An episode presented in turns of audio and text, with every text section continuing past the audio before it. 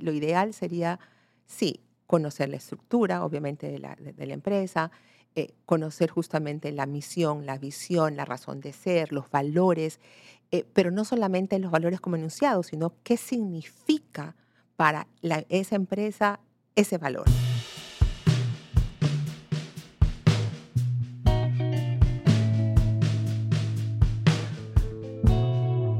Un gusto saludarlos. Estamos en un capítulo más de En la Mesa Chica con Beto Parra. El día de hoy eh, tengo la presencia de una persona que le tengo muchísimo cariño. Nos conocimos hace unos, ¿qué será? Unos 10 años. Probablemente. Probablemente 10 años. Probablemente, ¿no? ¿Verdad? Em, la persona que tengo aquí al frente, ella es licenciada en Ecología Humana de la Universidad Casa Grande y tiene una maestría en Comunicación Organizacional. Eh, ha trabajado una buena cantidad de años en el universo y actualmente es la directora de recursos humanos de Veolia. Con ustedes les presento a Phyllis Zurita. Muchas gracias por estar acá. Muchas gracias por la invitación, Beto. Realmente eh, muy, muy contenta de estar contigo, muy contenta de la oportunidad de compartir eh, estas experiencias que tenemos en, la gestión del talento humano. Así es. Y yo creo que has mencionado una palabra clave para, para nosotros y que es esencia de este podcast, que es compartir la, la, esencia de lo que estoy tratando de transmitir con gente generosa como, como tú y los otros invitados que han venido, es que tengamos una sociedad o personas de talento que puedan informarse un poco más de buenas prácticas o de experiencias y que eso nos nutra, nos nutra a todos. Así que te agradezco porque sí, por tu compartir y generosidad. No, todo, todo un gusto. En, en Veolia nosotros tenemos un, una parte de nuestra cultura que es el copy and adapt. Entonces, el, eso, eso yo creo que es, eh, nos enriquece a todos. Eh, las buenas prácticas que tú bien mencionas, eh, que pueden ser de Veolia o de cualquier otra empresa, lo importante es tomar las mejores prácticas y adaptarlas, a nuestras realidades. Adaptarlas. O siempre he escuchado el tropicalizar, ¿no? ¿Verdad? También he escuchado eso en, en las multinacionales como, como ustedes, definitivamente. Phyllis, ¿cuánto tiempo tienes ahora en Veolia? Eh, tengo cinco años en Veolia. Eh, Veolia es una multinacional francesa eh, que tiene tres pilares de negocio en la parte de agua, de residuos y energía. Es una empresa que tiene, que tiene un propósito, tiene una razón de ser y que es de convertirnos en los líderes de la transformación ecológica, contribuyendo al progreso humano. Es realmente un un propósito que nos mueve, que nos mueve a, todos, a los más de 220 mil resourcers que somos alrededor del mundo, em, porque es interesante tener eh, una razón de ser, un propósito tan noble como ese.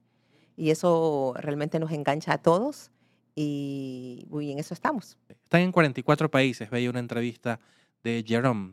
Sí, sí nuestro director general, Jerome Cardino. Sí, sí, sí. Eh, ¿Francés? francés mexicano. sí, francés es francés, nacido en la Ciudad de México. Ok, ok, muy bien, 44 países. Cuéntame, Phyllis, y aquí, y aquí viene, tú vienes del sector eh, prensa, ¿cierto? Tuviste mucho tiempo en el sector prensa. Hoy ya tienes cinco años en, en, este, en este sector que nos has comentado. ¿Cómo, ¿Cómo fue la adaptación? ¿Cuál fue el principal reto que te tocó cuando tú llegaste a esta posición de entender el negocio, de conocer qué, era el valor. Además que entraste creo que en un momento eh, importante, relevante para la empresa, porque era Interagua. Era Interagua, ¿no verdad? Seguimos siendo Interagua. siendo Seguimos siendo Interagua. La presencia de Veolia en Ecuador está a través de Interagua.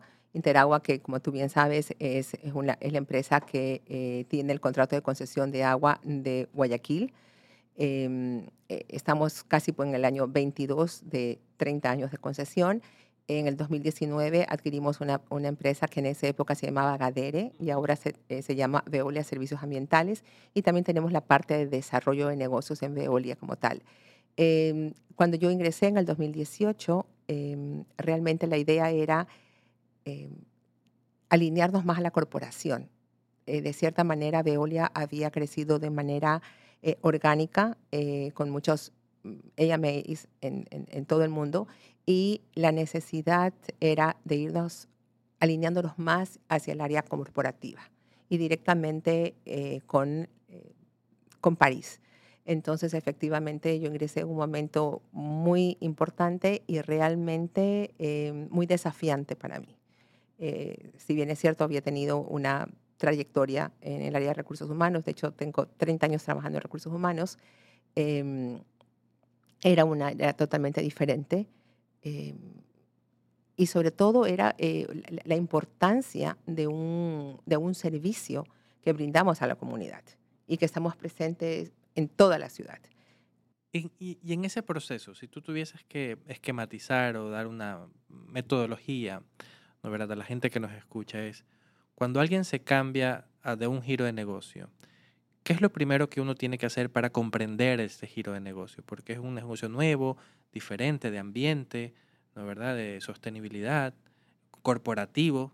Eh, digamos, ¿cuáles son los, los pasos que tú darías o, o el aprendizaje que le dirías a una persona que se cambia de negocio y dice, esto tienes que aprender para conocer el modelo de negocio? Probablemente la receta que, que, mencione ahora no sea lo que realmente nos sucede o lo que me pasó a mí, pero yo sí diría tener por lo menos un mes dedicarse a aprender el negocio, a aprender a la gente, a conocer a la gente y a aprender eh, cómo se hacen las cosas. Eh, que, es muy difícil, yo lo sé, porque es como más o menos, eh, casi no sucede que tú llegas y inmediatamente tienes que empezar a, resolver y, hacer las cosas sobre la marcha, pero creo que lo ideal sería, sí, conocer la estructura, obviamente, de la, empresa, conocer justamente la misión, la visión, la razón de ser, los valores, pero no solamente los valores como enunciados, sino qué significa para esa empresa ese valor, que ya puede ser el respeto o la honestidad o, o, la innovación, pero ¿qué significa para la empresa eso? Y luego te diría ir al campo.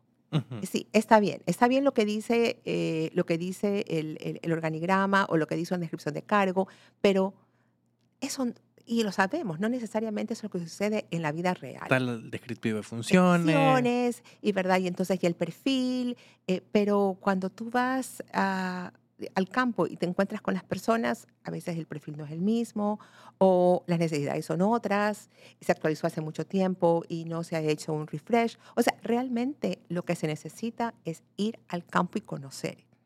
Y conocer cómo, eh, cómo se abre una válvula, cómo se cierra una válvula, em, de agua me refiero, eh, el, cómo funciona un hidrocleaner, em, los riesgos eh, los riesgos de, trabajo que implica cada función, que son diferentes para cada función, pero en, nuestro caso, que tenemos más o menos 700 personas en la calle todos los días que están expuestos a las inclemencias del tiempo, o al calor, o a la lluvia, a la humedad, al sol, al ruido, eh, eh, a la ciudad misma, realmente es complejo.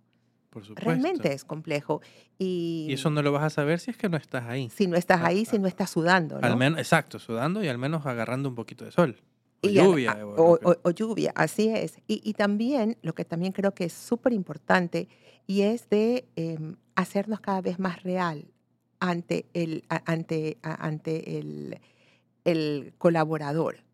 Eh, en ocasiones yo digo un poco en broma y un poco en real ¿verdad? Em, eh, mi director general está en el cuarto piso y yo digo, bueno, me voy para el Olimpo, eh, porque a veces así es como eh, la gente podría vernos, como allá esos dioses en el Olimpo inalcanzables o que viven una realidad diferente em, y, no es así. Y, no, y no realmente debería ser así. Y el estar más cerca también sabemos, sobre todo en el área de recursos humanos, cuáles son las necesidades reales de nuestra gente y qué beneficios tangibles necesita nuestra gente. Es correcto, es correcto. Y un poco para, para todos los que nos escuchan, eh, definitivamente es algo que comparto también eh, contigo, Phyllis. Como sabes, en, en, alguna vida fui consultor y lo primero que necesitaba era conocer, conocer, estar ahí de cerca.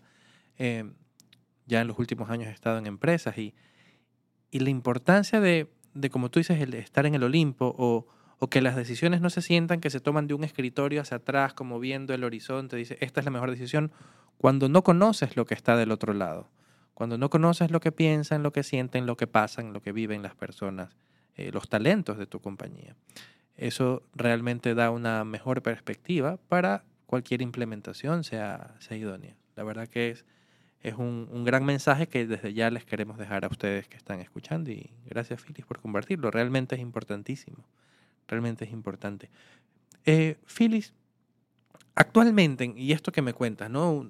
Entras al campo, conoces, eh, tienes claro el propósito.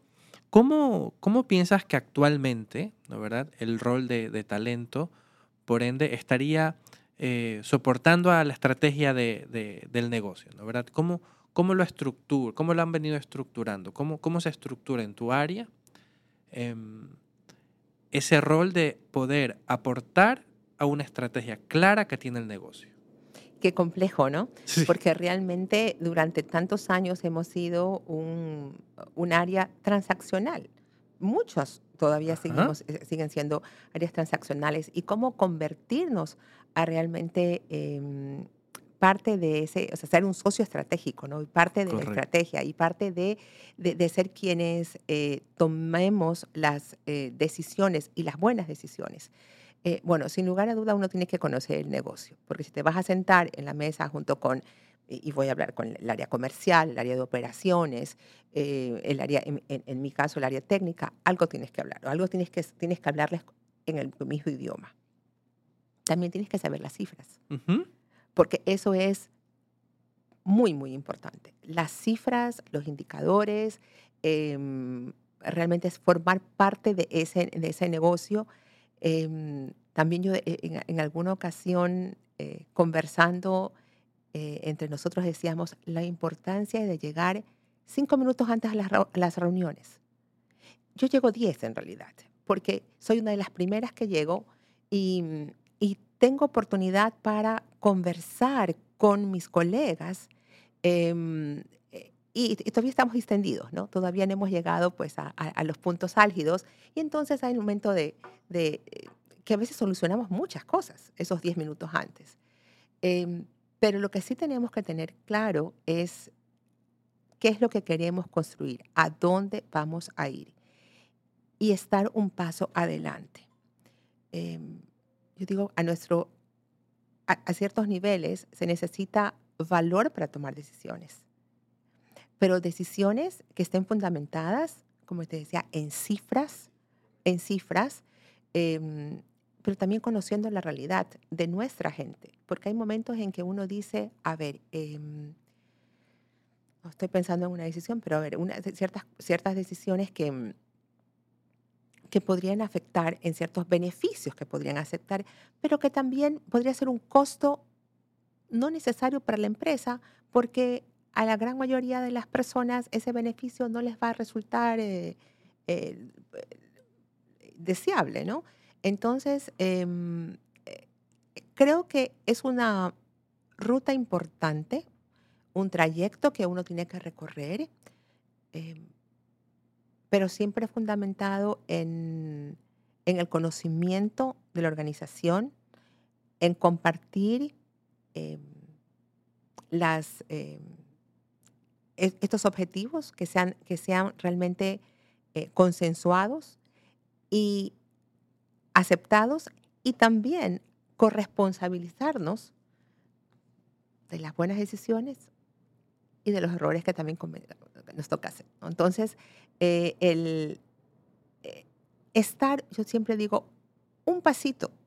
Eh, en ocasiones me ha tocado estar seis meses antes de lo que me pide París, yo ya he comenzado a trabajar en eso y yo digo, cada vez se me acercan más rápido, yo digo, porque obviamente hasta que lleguen las cosas acá, pero, pero es importante el, estar alineada a la organización. Voy a parafrasear un poco lo, lo que has comentado, porque siento que aquí también hay otro como aprendizaje o enseñanza para las personas que nos escuchan. Eh, solo recordemos que este podcast es auspiciado por Unilever, así que una vez más le agradezco a Unilever por auspiciarnos en este podcast. Eh, volviendo a tus palabras, Phyllis, tú me decías, es importante poder tener un lenguaje o tener la misma línea de conversación con los gerentes de distintas áreas. Eso hace que la persona de talento efectivamente agregue valor sino, y no solo esté enfocado en su, en su kiosco, por decirlo de una forma, ¿no? ¿verdad? Sino que tenga claridad de inclusive cuáles son los indicadores comerciales eh, o de operaciones, ¿no? ¿verdad? Que podrían, que podrían, técnicos que podrían, que podría tener el negocio. Y que ese es lo que buscan cumplir. Y a partir de ahí, lo que me has comentado es podríamos tomar acciones como inclusive beneficios eh, que se pueden adaptar, porque eh, va a depender de los indicadores y objetivos que, coloquen, ¿no? ¿verdad? Que coloquen.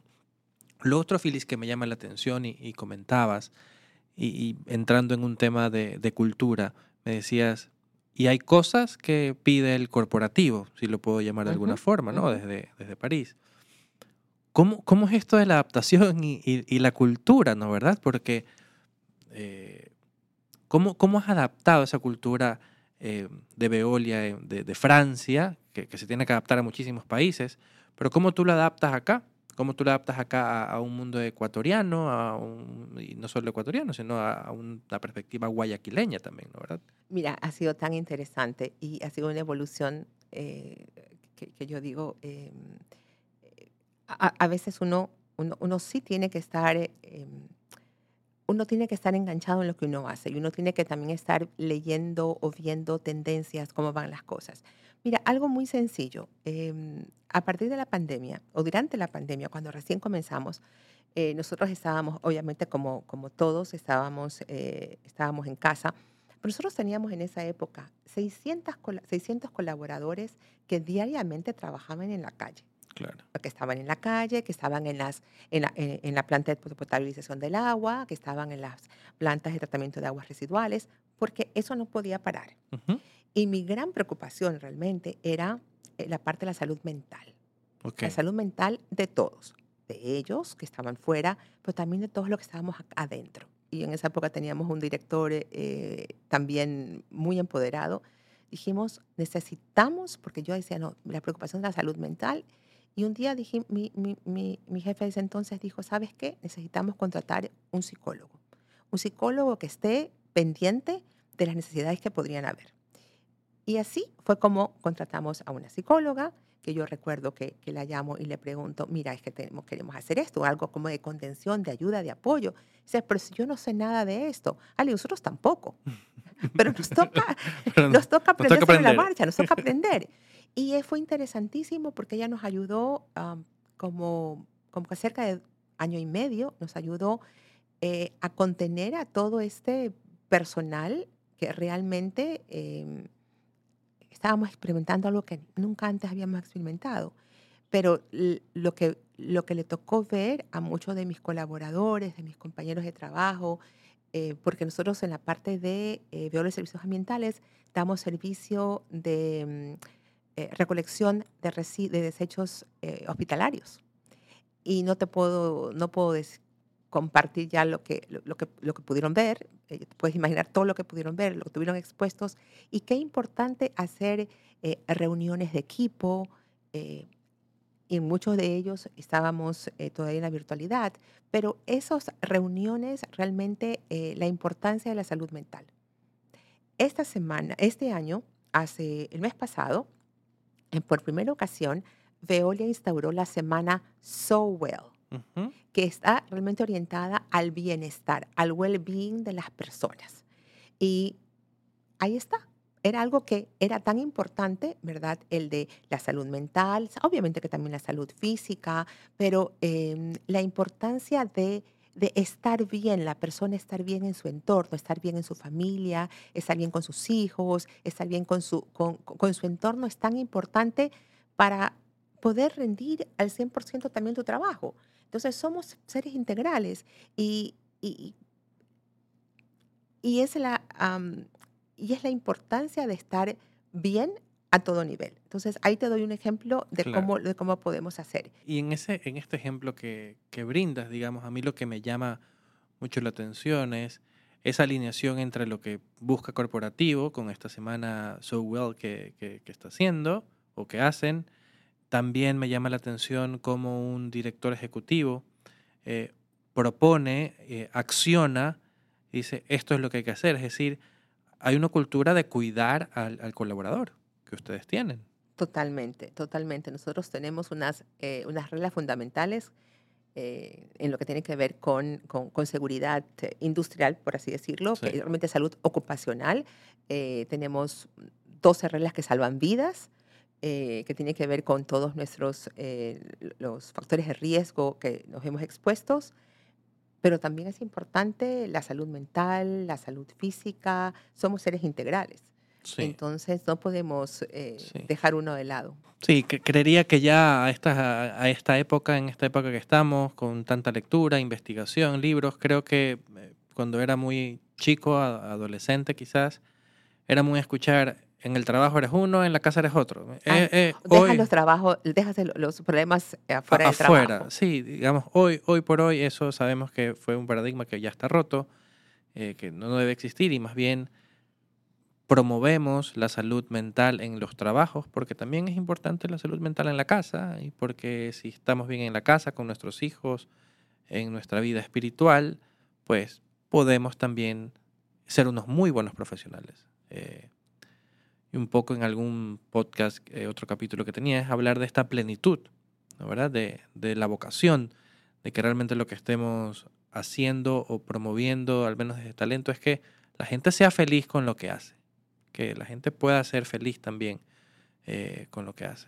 Es, bueno, es una obligación del ser humano el ser feliz. Exacto. Eh, y, y- y esa búsqueda de la felicidad la que nos tiene pues en el trabajo que queremos o, o muchos no trabajando ya y dedicándose a emprendimientos o a sus habilidades artísticas, eh, en fin, a, lo que, a lo que les hace feliz. Correcto.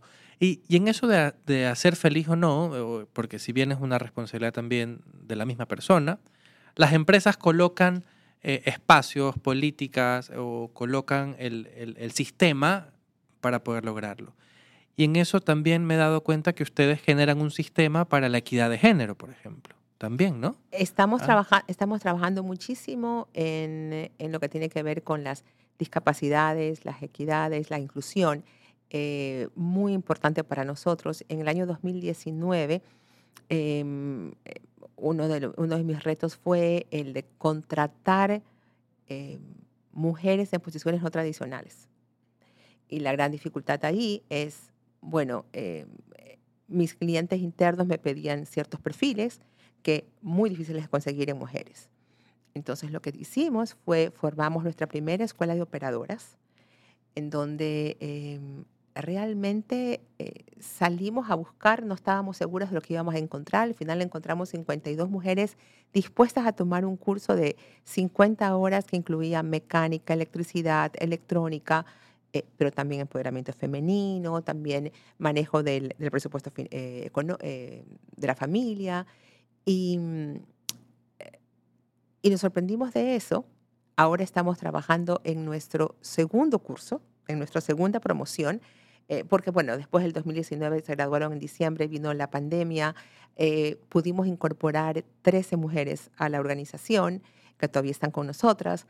eh, ciertas de ellas ya no están en áreas operativas, ya están ahora en, en ciertas áreas administrativas. Nuestra intención a partir del mes de septiembre es arrancar con la Escuela de Operadoras eh, segunda edición. Ya estamos en proceso inclusive de reclutamiento y nuestra intención es llegar a un, entre un 80 a 85% de empleabilidad de ese grupo.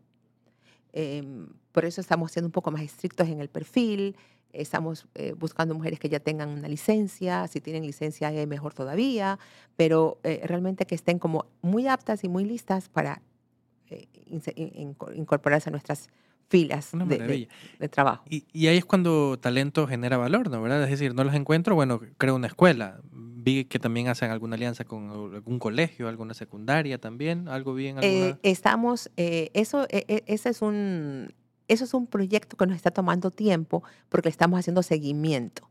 Em, eh, está, está probado que las niñas em, eh, desde muy pequeñas dicen, ah, no, realmente las matemáticas no son para mí. Ya en el colegio te dicen, ah, no sé si eso me va a gustar.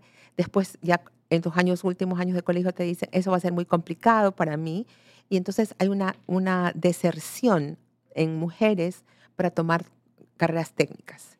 Entonces, en el vacacional que hemos hecho, y ya tenemos tres años de vacacional, es invitar a chicas que les interesarían las carreras técnicas para demostrarles cómo es, qué es ser em, una ingeniera química, qué es ser una ingeniera eh, mecánica, eh, cómo es el trabajo de, un ingeniero industrial, de manera que se vayan viendo, vayan viendo em, sus, sus, gustos y si realmente se inclina por esas carreras o no.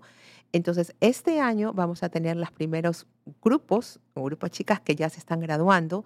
Eh, sé que una va para por ingeniería industrial, otra va por ingeniería química y vamos a hacer un seguimiento a ver finalmente cómo, cómo caló este programa dentro de nuestra comunidad. Eh, me, me sorprende porque estos son, son proyectos de seguimiento, de tiempo. Increíble, De increíble. tiempo, de tiempo. De y, tiempo. y- y chicas también de, de nuestro equipo que están destinadas a eso, ¿no? Que les pedimos a ella que parte de sus funciones es hacerle seguimiento a las chicas, a ver por dónde van, cómo están y, y para dónde se van, eh, van inclinando. Así que vamos a ver los resultados a fin de año. Increíble, qué interesante, qué interesante, Phyllis, todo lo que me, lo que me comentas. Em, una vez más, en este podcast, en la mesa chica con Beto Parra. Esto que me, me cuentas me genera un- una, un- una de estas últimas preguntas.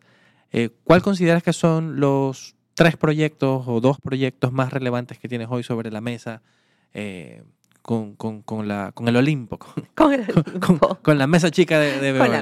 Bueno, un- uno de ellos es la, la escuela de operadoras, Ok, que eso tiene que, eh, eso, eso tiene que 2.0 y para mí la idea es hacerlo todos los años. Entonces, eso, porque eso también implica la colaboración interna de mis, de mis mandos eh, técnicos. ok. Porque si bien ellos no, son, no da- dan el curso, pero sí nos ayudan con el pensum. Entonces, eso. Eh, lo otro que tenemos, y es realmente un trabajo grande, es la implementación de la escuela del agua. Eh, nuestra idea es em, en dos o tres años tener eh, colaboradores certificados en agua, tener una certificación en el manejo de agua. Eso es un tema que lo estamos tratando junto con um, la Escuela de Agua de, de Aguas de Barcelona, que es parte del, eh, que era parte del grupo Suez, que ahora también es parte del grupo Veolia, eh, y también con la ESPOL. Entonces, esa es, eh, eso es un gran trabajo, porque comienza desde el, el de homologar los conocimientos de nuestro personal, El de tener, como nosotros decimos, un pequeño pre y luego eh, comenzar los estudios. Entonces, también es de, bueno, motivar a nuestra gente, porque van a hacer estudios de más o menos dos años, dos años y medio para poder llegar a la certificación. Y eso siempre es un esfuerzo de- del personal. Entonces, yo creo que por ahí eso es algo que, que nos va a también tomar tiempo, pero que es un, es una, es un compromiso que tenemos y, eh, y, y realmente lo necesitamos. Necesitamos eh, tecnificar a nuestro personal y de la mano tecnificar a nuestros mandos. Increíble. El, el- el tener también, y ese es otro trabajo que estamos, otro, otro linda eh, iniciativa en la que estamos trabajando, y será este año y el próximo, en, en realmente cómo ser un jefe, cómo ser un mando. El no solamente la- tener la responsabilidad de la parte técnica, sino también la parte de la gestión de ese grupo humano eh, de del que soy responsable. Eh, entonces también estamos trabajando en eso y mm, bueno, eso es lo que tengo en, en- en la mano, pero es, pero es bastante, Bueno, es bastante. como para estar bien entretenida. Y si te das cuenta, tiene que ver con el desarrollo de la gente. Así es, así es. Y desarrollando nuestra gente, desarrollamos una mejor comunidad. Y le damos herramientas a esas personas para ir generando también sus cambios, esos cambios en su familia. Hoy día recibía un, un mail de un colaborador, de un operador, que me decía que había terminado su carrera de técnico en administración y que, te- y que quería la oportunidad, que le diéramos oportunidad para em, desarrollarse dentro de la organización en- con otras funciones.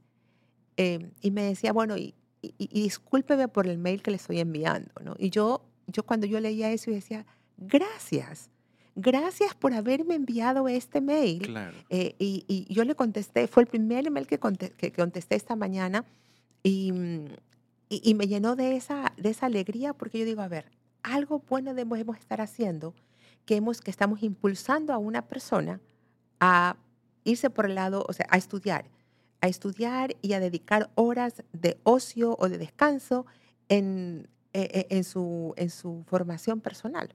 Y que tenga la confianza de contártelo, de que sienta que hay un espacio de crecimiento para él.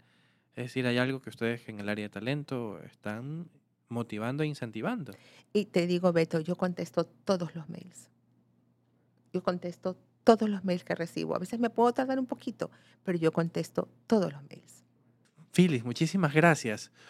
Generalmente termino esta, estas entrevistas con que yo te conozco, eres una persona con una calidad humana eh, increíble, invaluable. eh, y por eso, por eso me atrevo a hacer esta pregunta. Es, eh, o me encantaría escuchar tu, tu recomendación. Es decir, ¿cuál es la recomendación eh, para los gerentes generales? ¿Y cuál es, tu, recomendación para la gente de talento humano? ¿Y cuál es tu, tu recomendación para las personas que están en relación de dependencia, digamos? ¿Cuál es tu mantra de vida que tu mantra de vida que les compartirías a todos o tu recomendación que le dirías a cada uno de estos segmentos de personas? Uno tiene que ser feliz eh, en su propia piel. Uno tiene que hacer lo que uno, lo que a uno le gusta, lo que uno, lo que uno quiere. Yo, yo digo que eh, cada día es una oportunidad y uno tiene que vivir la vida con pasión. Eh, y, esas son cosas que, que, hago. eh, eh, lo otro, la importancia en posiciones eh, como las nuestras, de, eh, en inglés dicen de walk the talk. Entonces, em, y es realmente em, hacer lo que predicas. Eh, e- e- es, eso es tan importante de, ese mensaje, eh, porque s- si dices una cosa pero haces otra, la gente enseguida se va a dar cuenta de eso. Y eso, eso es lo que se va a quedar. Entonces, em, eso, eso es importante, pero si uno vive los valores, em, y, y- es difícil ¿ah? en- en la vida, y yo creo que mientras, cuando uno es más joven, probablemente más difícil, pero, pero en todo momento y en, la época tan, con- tan convulsionada que estamos viviendo, el, el ser fiel a tus valores em, es complicado. No es, no es fácil. Yo en alguna ocasión renuncié a un trabajo porque, mm, porque eh, se iba en contra de mis valores y no estaba dispuesta a, a, a infringir mis valores. Y, mm, y yo era, eh, yo era eh, cabeza de hogar y tenía un hijo chico, em, pero dije, no, no puedo hacer eso. Eso no puedo y, y agradezco, eh, agradezco a Dios que, que- me mantuve en eso y que finalmente me cambié de trabajo y, y fue para bien y, y me llevó por otros rumbos, por los rumbos en que yo me sentí mucho más contenta y es algo que yo siempre, eh, es el- eh, siempre se lo digo a mi hijo y se lo recuerdo a mi hijo, que mi hijo va a tener 30 años y todavía tiene una vida pues, muy, muy larga y que se va a enfrentar en momentos difíciles y, mm, y lo importante que es mantenerse fiel a los valores. Muchísimas gracias, Phyllis. Muchísimas gracias. En verdad ha sido una alegría enorme poder compartir contigo este espacio. Muchísimas gracias a ti, Beto. Sí. Y a todos los que nos escuchan, eh, una vez más, esta fue En la Mesa Chica con Beto Parra y muchas gracias, Phyllis. Un abrazo.